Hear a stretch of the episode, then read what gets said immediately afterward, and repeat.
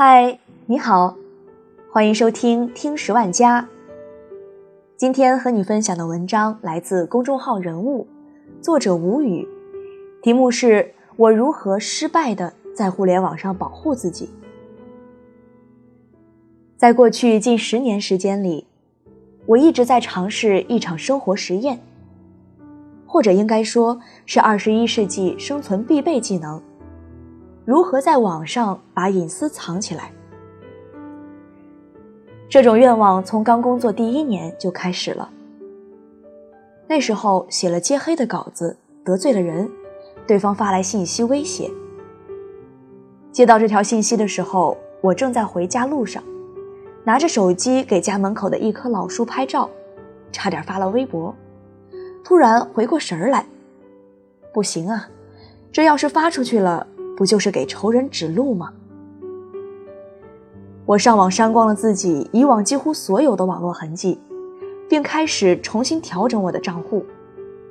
我打算把自己藏起来，保护我的个人信息，谁也别想轻易找到我。我不再使用统一的个人标识，在最巅峰的时刻，我同时拥有六个手机号、十几个不同邮箱，用来注册完全不同的账户。在每一个应用场景里，我有不同的名字、不同的工作，甚至不同的性别。所有账户跟我现实生活毫无重合点，相互之间看上去也毫无关联。我的朋友们也开始了这场实验。我有个朋友从来没在自己家门口收过快递，他的收货地址永远只精确到小区，然后他会跟打电话询问楼号的快递师傅。约一个见面取货的地址，每一次都不一样，让师傅永远猜不到自己的窝。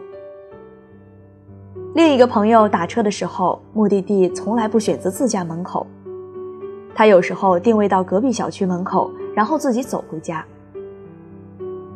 我们厌恶一切打探我们信息的行为，下载 App 后的第一件事就是拒绝所有不必要的权限。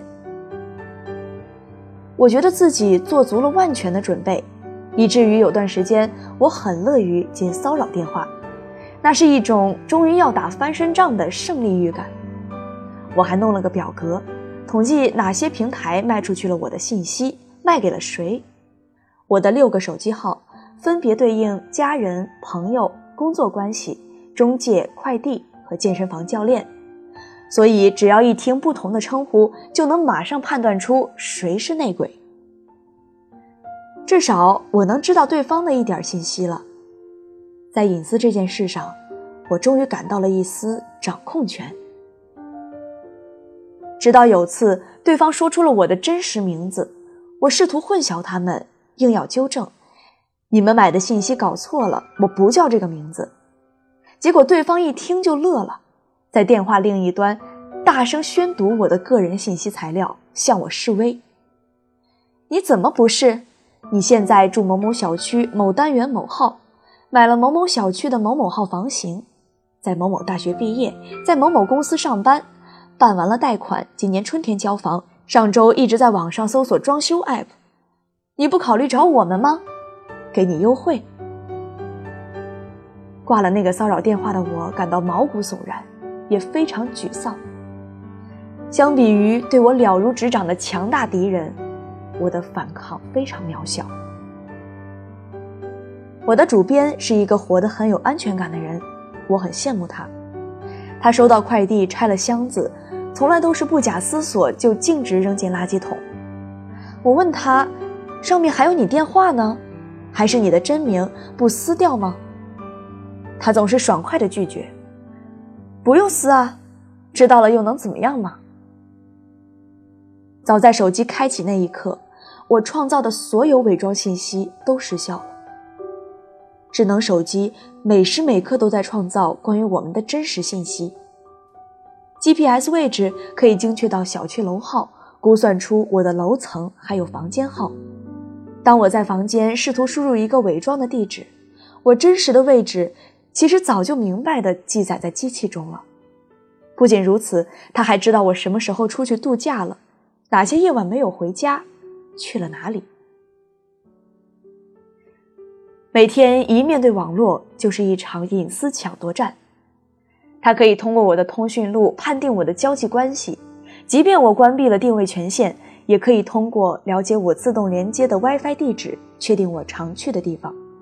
从我的购物清单分析我的消费能力以及我的购物喜好，实时搜索内容，不断更新我正在关注的点有什么变化。在早期监管不力的时候，有些设备甚至可以读取短信，如果有银行卡变动通知。他就能清楚的知道每个月工资的变动，还是最准确的税后详情。的确，我们都失败了。很多年之后，那位打车不在自己家楼下下车的朋友，现在都在自己家楼下下车了。我问他为什么，他说：即便我们自以为伪装的很到位，累死累活的徒步走那么远。系统早就精确的知道我们住在哪里，而我自己，一个现在还有四个手机号的人，也结结实实的遭遇了失败。双十一因为快递爆仓，快递员事先不打招呼就把我的快递扔到了临时代收的门卫室，但门卫嫌占地儿，把一大批快递直接扔到了马路上，无人看管，路人想拿就拿。我很生气，打算投诉。考虑到我给快递留的是送货号码 A，我小心的用号码 B 投诉了快递。没一会儿，我接到一个电话：“你是某某房间是吧？你投诉我了？”他反复要求我向售后客服撤销投诉，否则他下次一定会亲自送货上门。挂断电话的时候，我很生气，也有点后怕，但真正让我感到毛骨悚然的是。我回过神来，仔细看了一眼我的电话，他打的既不是号码 A，也不是号码 B，而是我留给家人和朋友的手机号，是没有下过单、没有告诉过陌生人、没有交叉使用过的私人号码。那一刻，宣告了我的实验全面惨败。我苦心经营了这么久的所谓隐私，原来真的是徒劳。最难过的是。我并没有输给什么变坏的超级英雄，我输给了一个普通人。我最看重的私人信息，一个普通人也可以轻易得到。只要他不高兴了，我的所有信息都能为他所用。直到那一刻，我感到了最大的恐惧。我很喜欢科技带来的变革，只是有点不服气。如果技术真的带给我们一个更好的世界，它应该能够允许我们各自成为更好的人。但在隐私这件事上，我没有办法按自己的愿望生活。我已经不能伪装成一个有隐私的人了，我只能伪装成主编那样，活成一个不在乎隐私的人。好了，这就是今天的节目。